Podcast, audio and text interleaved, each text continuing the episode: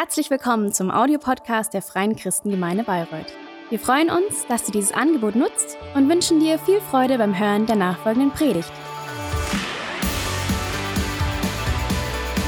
So, wir machen jetzt weiter im Korintherbrief. Dazu darf ich Christine herzlich nach vorne bitten. Wir freuen uns auf deine Predigt.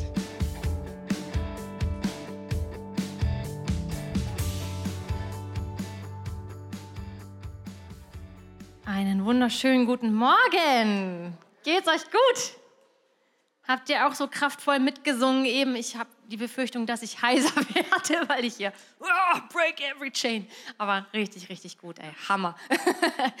Sehr schön. Hey, bevor ich einsteige, möchte ich einmal beten und äh, ja, einfach Gott bitten, dass er jetzt spricht. Vater, ich danke dir für deine Gegenwart. Ich danke dir, dass wir das jetzt schon erleben durften im Lobpreis, im, im Gebet, dass du sprichst, dass du real bist. Jesus, dass du wirklich jeden einzelnen Menschen siehst.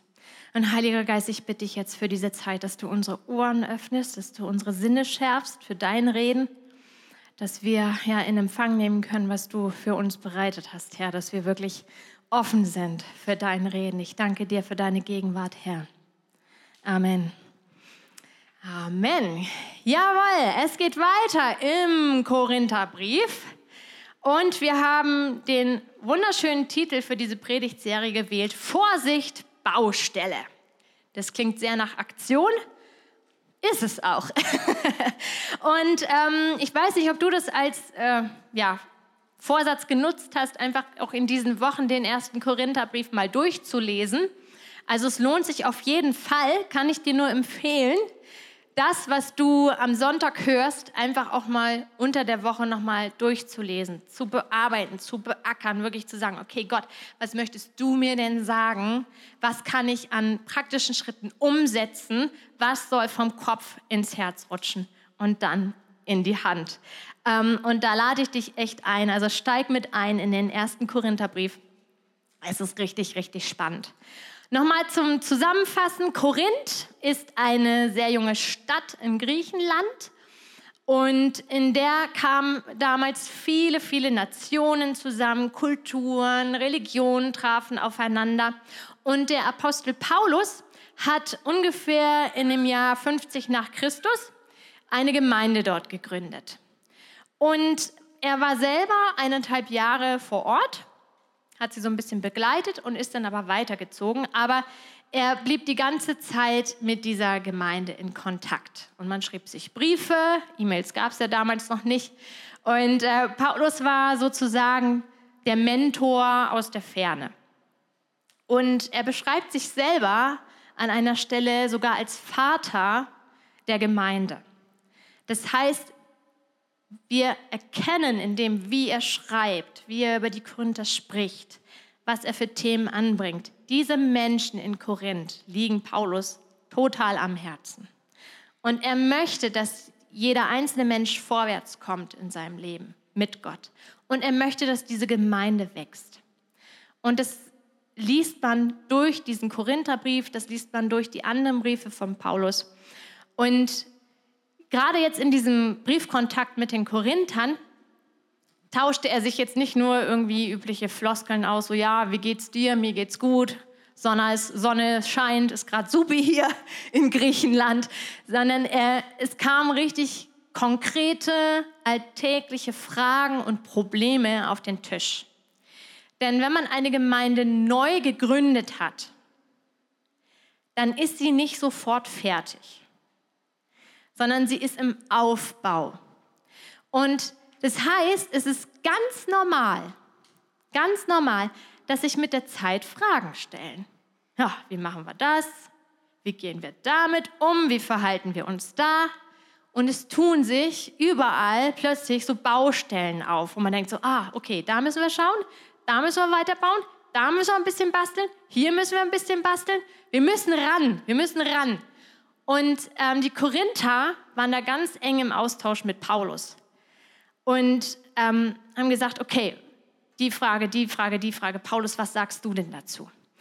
Und Paulus sagt, okay, ich kümmere mich, weil er wusste, diese Fragen sind wichtig, weil nur dann, wenn wir direkt an diese Baustellen gehen, Nur dann kann die ganze Gemeinde gesund wachsen. Und so sind in Paulus Brief wichtige Anweisungen für die Gemeinde in Korinth dabei. Und ich denke ganz stark auch für die Gemeinde in Bayreuth dabei. also wir dürfen uns da nicht ausschließen.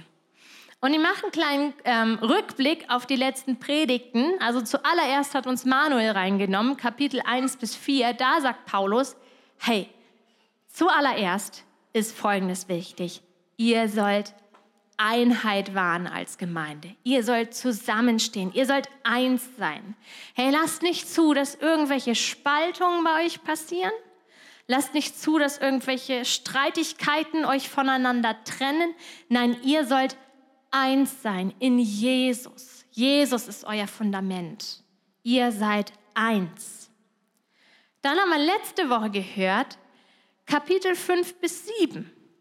Da sagt Paulus, hey, ihr sollt Gott ehren in allem, was ihr habt, in allem, was ihr tut. Eure Vergebung ist von Jesus teuer bezahlt worden. Hey, und nehmt jetzt nicht diese Vergebung als Freifahrtschein dafür, dass ihr alle Sünden begehen könnt, die ihr wollt. Er sagt nein, ganz im Gegenteil. Und das stellt euch Jesus. Selbst euer Körper soll Gott ehren. Euer Körper ist ein Tempel. Achtet darauf, wie ihr mit eurem Körper umgeht. Heute schreibt Paulus weiter in Kapitel 8 bis 10. Und wieder liegt Paulus eine ganz konkrete Frage vor. Und ich hoffe, ihr habt gut gefrühstückt, denn heute geht es ums Essen. Okay? 1. Korinther 8, Vers 1. Nun zu der Frage, ob wir Fleisch essen, das den Götzen geopfert wurde. Ein kurzer Hintergrund dazu. Korinth war damals so der Melting Pot in, in Europa. Ja? Die Nationen kamen zusammen, die Religionen kamen zusammen, Kulturen kamen zusammen, alles kam zusammen. Das heißt, in dieser Stadt gab es auch viele Tempel für die verschiedensten Gottheiten aller Kulturen, unter anderem auch für Apollos und für Aphrodite. Ich habe euch mal ein Bild mitgebracht Jetzt nicht mehr ganz so prunkvoll, aber man stellt es sich schön vor, wie es damals war. Und diesen Göttern brachten die Menschen sogenannte Brandopfer dar. Als Zeichen der Ehrerbietung oder aus irgendwelchen anderen Gründen, wenn sie irgendwelche Gebete erhört haben wollten und so weiter. Und das lief dann so ab, dass man äh, sich ein bestimmtes Tier aussuchte, es dem jeweiligen Gott weihte dann wurde es geschlachtet. Ein Teil davon kam auf diesen Brandopferaltar und der Rest wurde zum Marktplatz getragen, an die Fleischtheke gelegt. Und dann wurde das Mittagessen bestellt.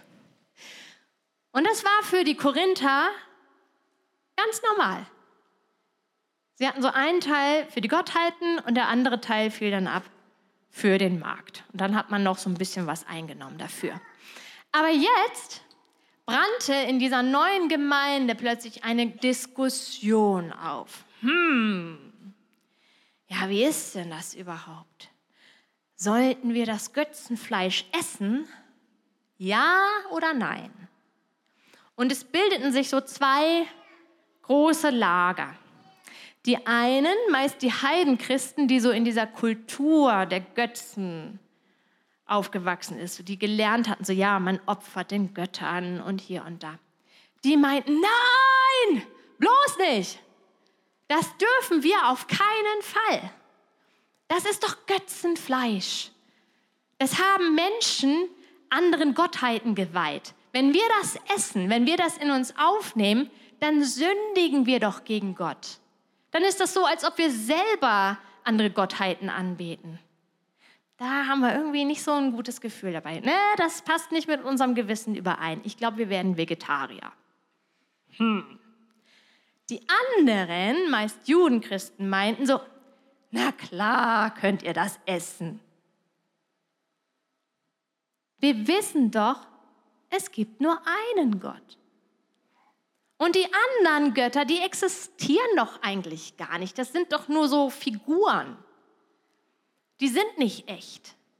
Und wir leben für einen wahren Gott. Also können wir guten Gewissens dieses Fleisch essen, weil es ist ja nur Fleisch, so wie jedes andere auch. Da haben wir alle Freiheiten. Also feuert schon mal den Grill an, wir kommen später. Also waren die Stimmung, war die Stimmung in der Gemeinde. Also kam irgendwann die Frage hoch, Chefkoch Paulus, welches Gericht auf der Karte kannst du uns empfehlen? Griechischen Salat oder die Gyrosplatte? Hm, sagt Paulus. Hm, also ich finde beides recht lecker. Beide Ansichten haben ihre Berechtigung. Wir können die so stehen lassen. Ich verstehe beide Positionen. Und Paulus führt das jetzt weiter aus. Er unterstützt erstmal die Freiheitsdenker und betont, so wie sie in 1. Korinther 8 ab Vers 6. Wir aber wissen, dass es nur einen Gott gibt, den Vater, der alles erschaffen hat und für den wir leben. Und es gibt nur einen Herrn, Jesus Christus, durch den Gott alles erschaffen hat und durch den wir leben. Bedeutet also, ja, ihr habt recht mit dem, was ihr sagt. Tatsächlich gibt es nur einen Gott. Dann könnte man das Fleisch also essen. Aber, diese Aber ist immer, Vers 7. Das ist allerdings nicht allen in der Gemeinde klar. Manche haben sich daran gewöhnt, Götzen für etwas Wirkliches zu halten. Wenn sie dann von dem geopferten Fleisch essen, wird ihr schwaches Gewissen beunruhigt. Also eine kurze Zwischenfrage, Paulus. Ähm, wir sprechen hier aber immer noch von Christen. Oder? Wie kann das denn sein, dass den Christen das nicht klar ist, dass es nur einen Gott gibt? Hm. Weißt du, jeder von uns ist auf einem Weg. Und der eine ist schon sehr lange dabei, mit Gott unterwegs und er konnte unterwegs schon ganz viel lernen und verstehen und in seinem Leben umsetzen. Und dann ist da jemand anderes, der vielleicht noch ganz am Anfang steht, der vielleicht aus einer ganz anderen Kultur rauskommt, der ganz anders aufgewachsen ist, wie hier in Korinth. Und dann dauert es einfach, dass du dein Verhalten veränderst. Und dass Dinge, die ich vielleicht schon mit dem Kopf verstanden habe, wo ich sage, so ja, das ist eigentlich logisch, nur ein Gott, dass das irgendwann in mein Herz rutscht. Und Paulus führt weiter aus, hey, es stimmt, dass wir Gottes Anerkennung nicht durch das gewinnen können, was wir essen. Wir versäumen nichts, wenn wir etwas Bestimmtes nicht essen.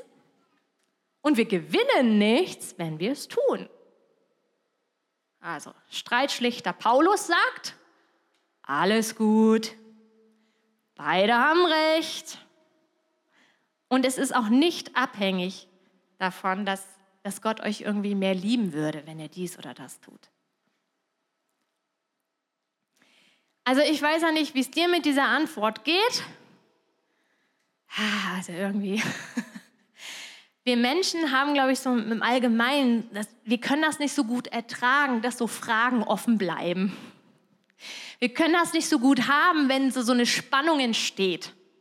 Vielleicht ist das auch so in diese deutsche Kultur so ein bisschen reingelegt worden, aber also entweder ist doch was richtig oder es ist falsch. Jemand hat Recht oder Unrecht. Jemand hat die Erkenntnis oder die Unkenntnis. Und wir haben auch in den anderen vorherigen Predigten ja schon gehört, dass es den Korinthern ganz besonders wichtig war, dass sie sich so auf ihrem Wissen ausruhen konnten und zeigen konnten, oh, hier und da und das weiß ich schon, das habe ich erkannt. So ein bisschen, weißt du was, dann bist du was. Und Paulus sagt so, hey, nein, nein, nein, nein, nein, darum geht es doch gar nicht. Es geht hier nicht um Recht haben. Es geht nicht darum, wer das begriffen hat und wer falsch liegt oder irgendwas. Und jetzt spricht er nochmal ganz speziell diejenigen an, die sagen so, ja, in Freiheit können wir alles essen. In 1. Korinther 8, die Verse 1 bis 3. Ihr meint, alle müssten sich eurer Erkenntnis anpassen. Wissen kann ein, uns ein Gefühl von Wichtigkeit verleihen. Nach dem Motto, oh, wir haben es kapiert, wir sind so frei, wir sind so reif, oh, wir sind so viel weiter als die anderen. Und wir sagen jetzt den anderen, die ja leider nicht so verständig und so klug sind wie wir, dass sie sich jetzt ab sofort an diese Regel halten, bitteschön. Und dann sagt Paulus, nein, das ist der absolut falsche Weg, Leute. Mit Wissen und mit Regeln alleine baue ich doch keine Gemeinde. Aber womit dann? Nur die Liebe baut die Gemeinde wirklich auf.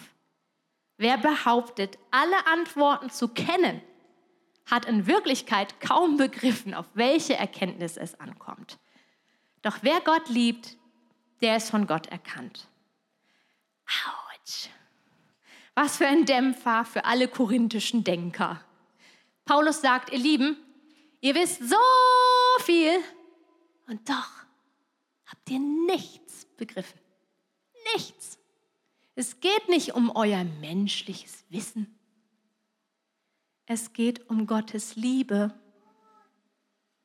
Das ist die Erkenntnis. Das ist die Erkenntnis, worauf es ankommt. Dass ich weiß, wer ich durch Jesus bin. Dass ich seine Liebe, seine Vergebung erfahren habe. Dass ich das erkennen wurde, durfte, wer, wer ich in Gott bin. Dass Gott mir selbst begegnet ist. Mit Wissen alleine baue ich keine Gemeinde. Es ist die Liebe, die aufbaut. Ja, wie kann denn Liebe eine Gemeinde aufbauen? Wir brauchen doch irgendwelche Richtlinien. Kann doch nicht jeder machen, was er will. Wie soll das denn funktionieren? Der nächste Dämpfer kommt sofort. Paulus sagt den Korinthern, wisst ihr was? Um es mal von vornherein klarzustellen, ja? Es geht nicht um euch. Hä? Moment mal, Paulus. Ja, es geht nicht um euch. Es geht um die anderen. Es geht um die, die dazukommen. Hey, es ist so schön, wenn du das für dich schon erkannt hast, dass du diese Freiheit hast, dass du jetzt zum Beispiel das Fleisch essen kannst. Doch, wieder ein Doch, wieder ein Aber. 1. Korinther 8, Vers 9. Doch ihr müsst mit dieser Freiheit, die ihr habt, behutsam umgehen, damit ihr nicht einem Bruder oder einer Schwester mit einem ängstlicheren Gewissen schadet. Leicht kann dann Folgendes geschehen. Schwächere Menschen, also ich ergänze mal Menschen, die noch jung im Glauben sind, die es für falsch halten, solche Speisen zu essen, werden dich in einem Götzentempel essen sehen. Du selbst weißt, dass daran nichts Unrechtes ist. Sie aber werden verleitet, gegen ihr Gewissen Fleisch zu essen, das einem Götzen geopfert wurde. Auf diese Weise schadet deine Erkenntnis einem schwachen Bruder, für den Christus doch ebenfalls gestorben ist. Wenn ihr gegen eure Brüder sündigt und ihr ein schwaches Gewissen, ihr schwaches Gewissen verletzt, sündigt ihr damit sogar gegen Christus. Lieber will ich mein Leben lang kein Fleisch mehr essen, als dass ich durch mein Tun einen anderen zur Sünde veranlasse, denn ich möchte meinem Bruder nicht schaden. Wow, Paulus, hallo, komm mal runter. Was sind denn das plötzlich für Töne? Erst sagst du, jep, alles klar, Freiheit und so. Und jetzt sowas, entspann dich doch mal. Ich darf ja wohl mein Steak essen, ja? Also das heißt doch nicht, dass ich mich gleich gegen alle um mich herum versündige. Wenn die anderen damit ein Problem haben, dann ist das halt so. Es ist halt ihr Problem, nicht meins. Das haben sie halt zu akzeptieren. So bin ich halt. Die brauchen ja nicht in den Tempel gehen, selber schuld. ich mache doch nichts Falsches. Müssen sie halt mal ein bisschen reifer werden. Müssen mal so ein bisschen mehr werden wie ich. Dann wären sie auch schon so weit wie ich. Ich lasse mir doch nicht den Appetit verderben, nur weil da mal irgendwer ein Problem mit hat. Also, äh, wo kommen wir denn dahin? Das kann ich dir gern erklären, wo wir da hinkommen, sagt Paulus. Wir verfehlen nämlich komplett das Ziel. Äh, Ziel, was für ein Ziel denn jetzt wieder? Also ich dachte, Ziel meines Lebens ist, dass es mir gut geht, äh, dass ich ein glückliches Leben habe, dass ich alles habe, was ich so brauche. Hey, dann habe ich noch Jesus, wir sind Best Buddies. Ich lebe meine Freiheiten. Yep. Ah. Ziel ist es, Gemeinde zu bauen, mein Freund. Ziel ist es, Gott die Ehre zu geben. Und Ziel ist es, Menschen zu Jesus zu führen. Also wenn du dich mit deiner Freiheit ein bisschen zurücknimmst, wenn du dir freiwillig mal ein paar Grenzen setzen könntest, wenn du dich ein bisschen zurücknimmst, wenn du Rücksicht nimmst auf die anderen, dann wäre das dem Ziel sehr förderlich. Herr, lass uns Rücksicht nehmen auf die Menschen, die aus welchem Grund auch immer nicht diese Freiheit haben wie du und ich oder die Gott noch gar nicht kennen.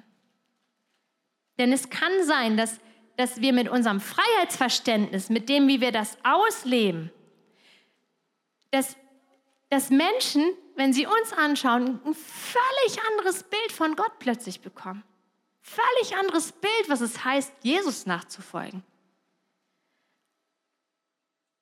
Dann kommt jemand zu mir und sagt so, was, äh, du bist Christ? Habe ich ja noch gar nicht gewusst das, was du sagst, das, was du tust, also irgendwie passt das nicht zusammen. Was für ein Licht wirft unser Verhalten auf Jesus? Was für ein Licht wirft unser Verhalten auf Jesus? Ehrt es ihn oder versperrt es die Sicht? Ehrt es oder versperrt es? Haben die Menschen um uns herum durch uns die Möglichkeit, Gott zu begegnen? Kommen sie ans Ziel? Unterstützen wir sie darin? Ja, es ist so ein bisschen wie beim Autofahren, ja? Also es gibt ja dieses Schild, bitte Rücksicht nehmen, Fahranfänger. Bei mir geht es immer so, wow, okay.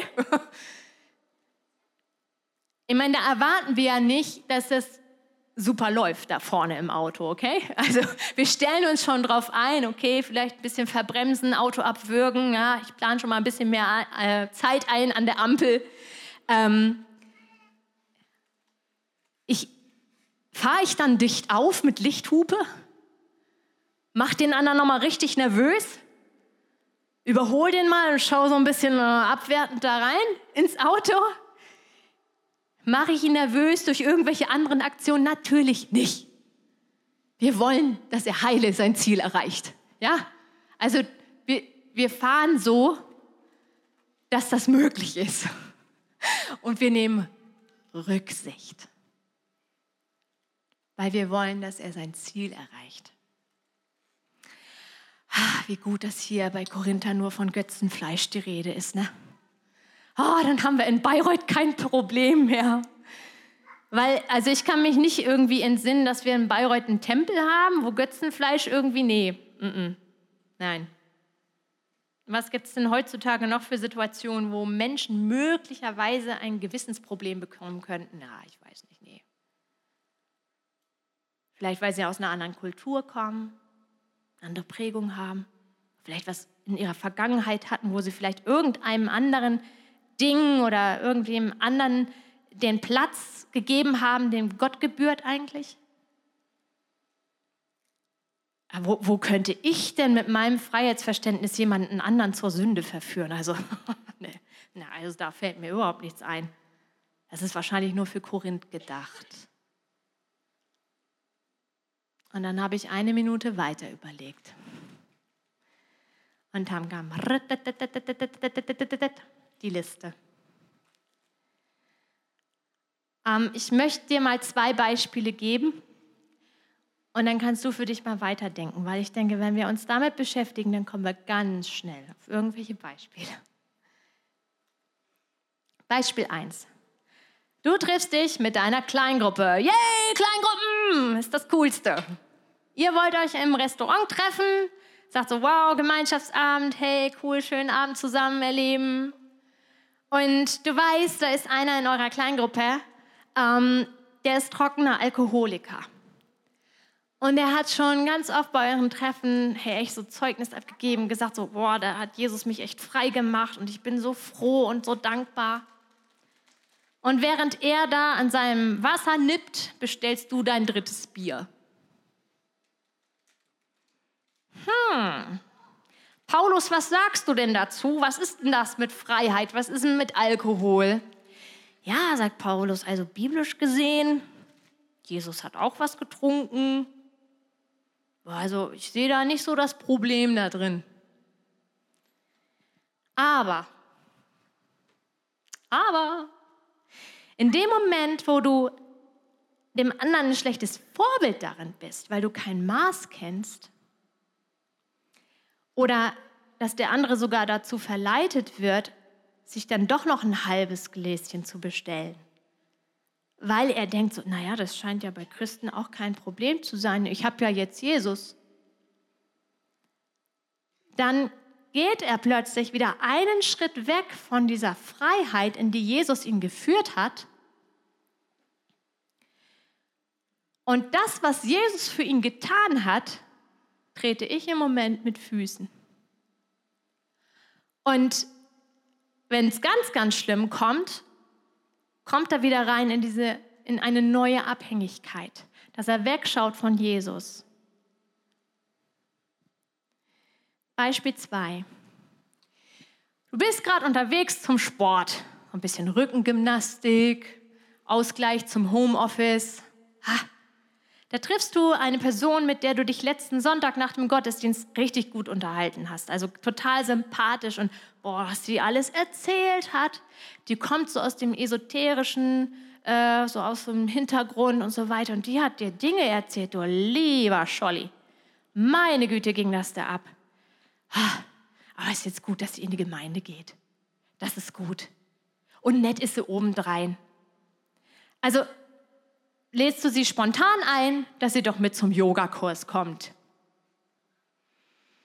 Hm, Paulus, wir bräuchten eine Antwort. Ja, also, wenn du davon ausgehst, dass der Yogakurs ein Gymnastikkurs ist und die Ideologien dahinter keinem Glauben schenkst, dann, äh, ja, ist es Sport. Aber wenn du eine Person dazu einlädst, die sich ganz bewusst von dieser ganzen esoterischen Szene weggedreht hat und gesagt hat, nein, never ever again, Jesus ist mein Herr, ich schaue auf ihn, er ist mein Licht, ich will mich an ihn richten. Wow, und dann sieht er dich mit deiner Yogamatte. Ah, okay, äh, mh, hm, ja, Yoga, scheint kein Problem zu sein. Okay, ist ja Sport. Aber in dem Moment öffnet diese Person wieder eine Tür, die sie eigentlich verschließen wollte. Wo Jesus Heilung bringen wollte, wo, wo Jesus Wegführung bringen wollte. Und ich stelle mich zwischen diese Person und Jesus, weil ich ja ach so frei bin. Aber Paulus sagt, nein, nimm dich zurück. Nimm dich zurück. Und das gilt ja nicht nur für Menschen, die schon in der Gemeinde sind, sondern wir wollen ja mehr Menschen in eine Beziehung mit Gott führen. Das ist das Ziel. Das ist auch das Ziel von Paulus. Das ist sein Auftrag. Das ist seine Berufung. An einer Stelle sagt er sogar so, hey, ich kann überhaupt nicht anders. Ich kann überhaupt nicht anders. Und er gibt alles dafür. Alles. Paulus gibt alle seine Rechte auf. Er nimmt seine Bedürfnisse zurück, seine Freiheiten zurück. Er nimmt Rücksicht. Warum? Damit er die Menschen nicht durch irgendwelche Dinge in seinem Leben irritiert. Sie sollen unabgelenkt, unabgelenkt eine klare Sicht auf Gott haben. Na, wie sieht denn das praktisch aus? Also Paulus gibt ein Beispiel von sich. Er sagt so, hey, ich habe die Gemeinde in Korinth, ja, ich habe die gegründet. Also ich hätte alle Rechte und alle Freiheiten, so ein richtig schönes Gehalt dafür zu erwarten. Wenn ich da predige, wenn ich meine Briefe schreibe, wenn ich meinen Rat gebe, so, dann lass mal rüberwachsen. Ich muss mich ja auch versorgen.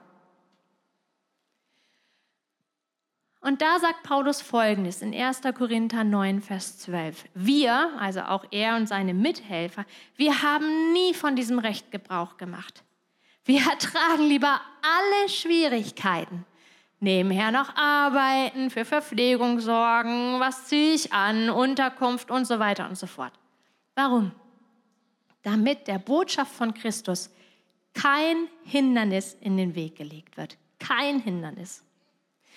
Mit anderen Worten, das Evangelium, die gute Botschaft von Jesus, ist so wichtig, dass Paulus es sich nicht leisten kann, dass einige Menschen sich daran stören, dass Paulus für seinen Predigtdienst ein Honorar bekommt. Und womöglich kämen die Menschen dann auf den Gedanken, Paulus würde ja nur predigen, weil er das Geld will. Oh, das will Paulus auf jeden Fall nicht. An einer anderen Stelle schreibt Paulus sogar, ey, ich würde lieber sterben, als irgendwelche Gegenleistung zu bekommen. Wie krass ist das denn? Er würde lieber sterben. Paulus erklärt in 1. Korinther 9, ab Vers 19, worum es geht. Er sagt, hey, wenn ich kein, kein Honorar bekomme, das bedeutet gleichzeitig, ich bin an niemanden gebunden. Ich bin unabhängig. Eigentlich hätte ich diese Freiheit, eigentlich hätte ich das Recht, das zu erwarten.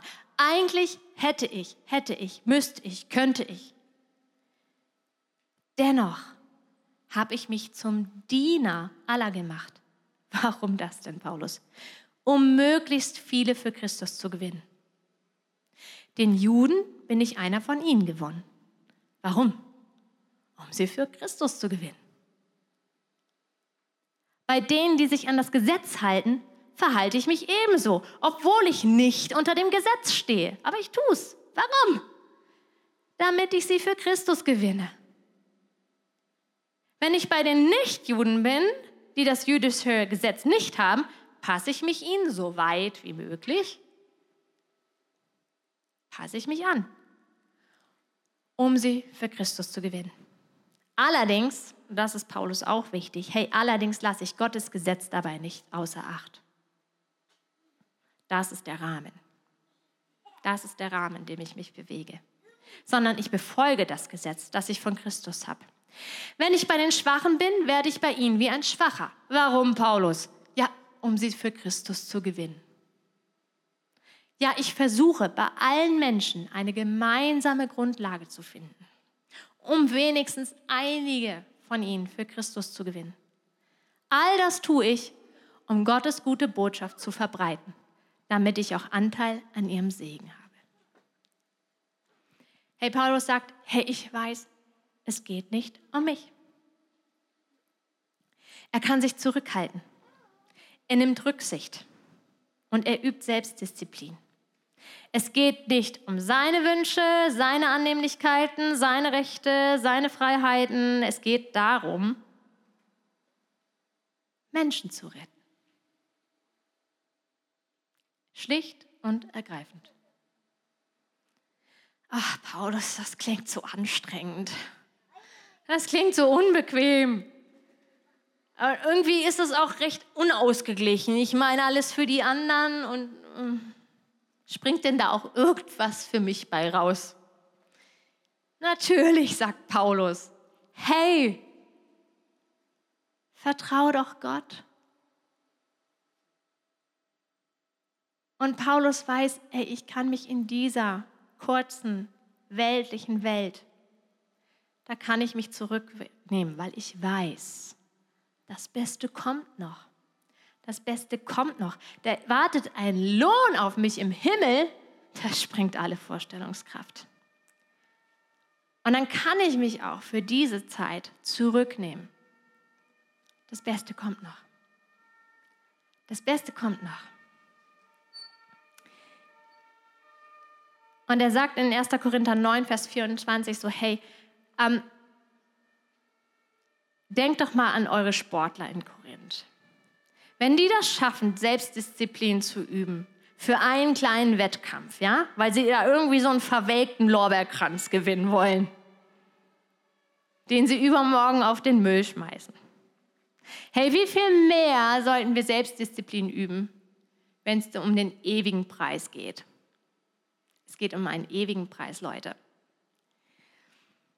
Und Paulus schließt die Kapitel, diese Frage mit den Worten ab, dass er sagt so, hey, wenn, wenn ihr wissen wollt, wie ihr euch in Zukunft verhalten sollt, bei jeder alltäglichen Frage, dann möchte ich euch eins sagen.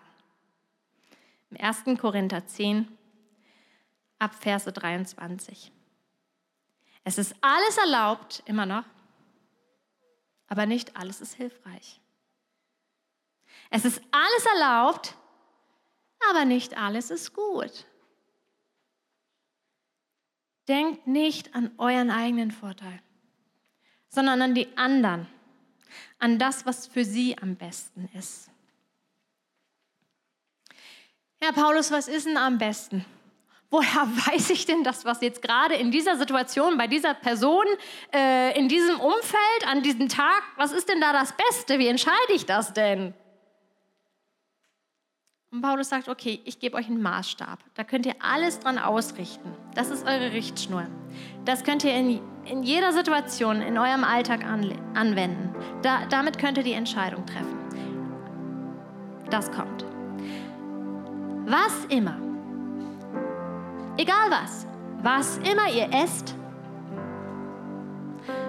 was immer ihr trinkt, was immer ihr tut, das tut zur Ehre Gottes. Gebt den Juden oder den Nichtjuden oder der Gemeinde Gottes keinen Anlass, sich über euch zu ärgern. Und ich selbst halte das im Übrigen auch so, sagt Paulus. Ich versuche in allem, was ich tue, allen zu gefallen. Ich tue nicht einfach, was mir gefällt oder was für mich am besten ist, sondern ich tue, was für sie am besten ist. Warum, Paulus? Damit sie gerettet werden. Damit sie gerettet werden. Und an dieser Stelle gibt Paulus keinen Do's and Don'ts Katalog. so nach dem Motto, so hier, das darfst du, das darfst du nicht, das darfst du, das darfst du nicht. Nee, mit Regeln und Wissen. Mit diesen Sachen alleine bauen wir keine Gemeinde. Nur die Liebe baut auf. Nur die Liebe baut auf. Er sagt, das ist der Maßstab. Das ist der Maßstab, den ihr habt. Gibt es Gott die Ehre und werden Menschen dadurch gerettet. Gibt mein Verhalten Gott die Ehre und werden Menschen dadurch gerettet. Und Paulus sagt so, hey, ich traue euch das zu. Ich traue euch das zu, dass ihr richtige und gute Entscheidungen treffen werdet. Und er fordert sie auf, so, hey, werdet mündig. Werdet selbstständig im Denken. Ich werde euch jetzt nicht für jede Situation, für jede Frage, für jede Gelegenheit, für jede Person, ich werde euch nicht für alles eine einzelne Antwort geben. Das hätten wir so gerne. Das wäre so schön einfach. Dann könnte ich ja sagen, ja, da steht's, okay, Moment, äh, Punkt 14. Hm, Nein, sagt Paulus, hey, lass, lass es mit Liebe deine Entscheidung fallen. Gibt es Gott die Ehre und werden Menschen dadurch gerettet. Ja, Paulus, aber da, der eine Nachbar hat mich eingeladen und ich weiß, sie hören da immer so komische Musik. Hey, gibt es Gott die Ehre? Du musst nicht mitsingen. Werden Menschen gerettet? Ja, du kannst Beziehungen bauen.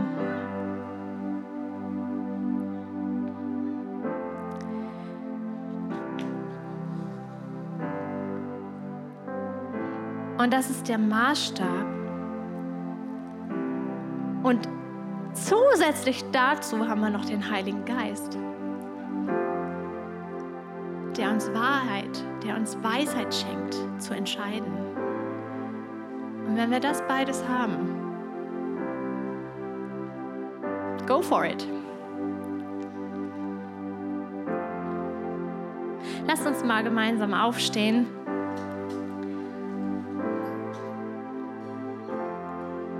Ganz zum Schluss gibt Paulus noch mal so den letzten Kick. Und den möchte ich dir heute Morgen mitgeben, weil Paulus sagt so, hey, was ist, was, was ist so ein Anhaltspunkt? Was, woran könnt ihr euch richten? Okay, das die zwei Sachen, die ich euch gesagt habe, aber was ist, was ist noch so ein Anhaltspunkt? Say, hey, ihr könnt meinem Beispiel folgen, sagt Paulus. Weil ich so toll bin? Nein. Weil ich auch jemandem folge. Und sein Name ist Jesus Christus. Und wenn es um Rücksicht nehmen,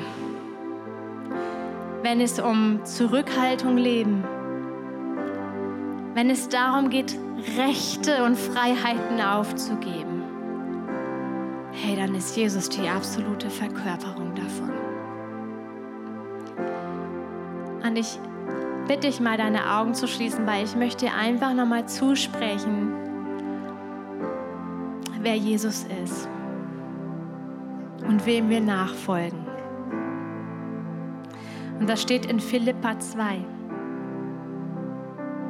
Da steht, obwohl er Gott war. Man kann auch sagen, weil er Gott war. Bestand er nicht auf seine göttlichen Rechte. Er verzichtete auf alles.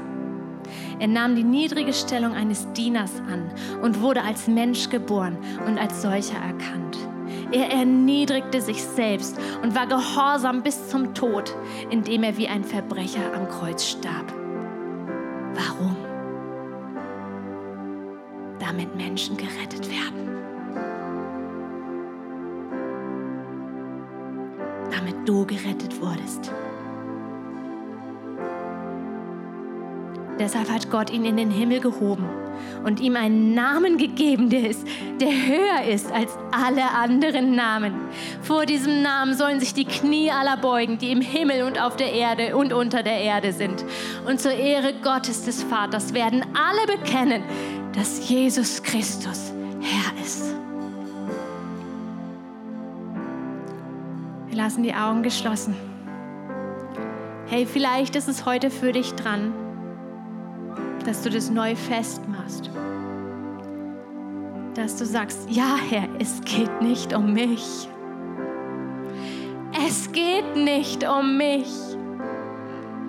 Es geht darum, dich zu ehren. Und es geht darum, Menschen zu retten. Das ist unser Auftrag. Darum sind wir hier.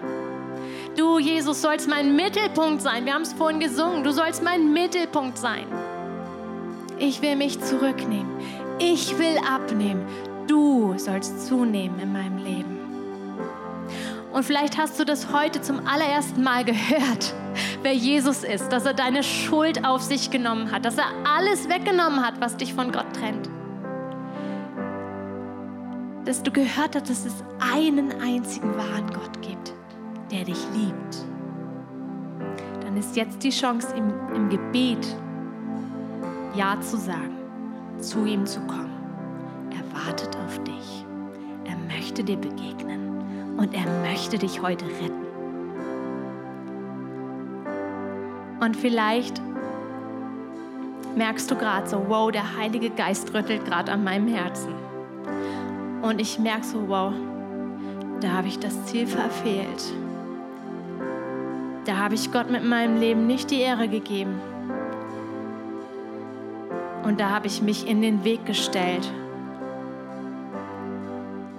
und die Sicht auf Jesus versperrt. Hey, dann ist es heute dran, Buße zu tun. Zu sagen, Gott, es tut mir leid. Ich nehme mich zurück. Ich nehme mich zurück.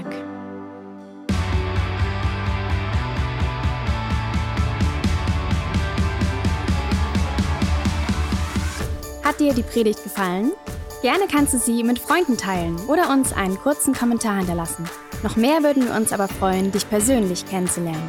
Du bist herzlich eingeladen, einen unserer Gottesdienste am Sonntag zu besuchen. Alle Infos findest du unter www.fcg-bayreuth.de. Dort kannst du uns auch eine persönliche Nachricht schreiben, wenn du mehr über ein Leben mit Jesus erfahren möchtest oder andere Fragen zum christlichen Glauben hast. Bis zum nächsten Mal. Ade!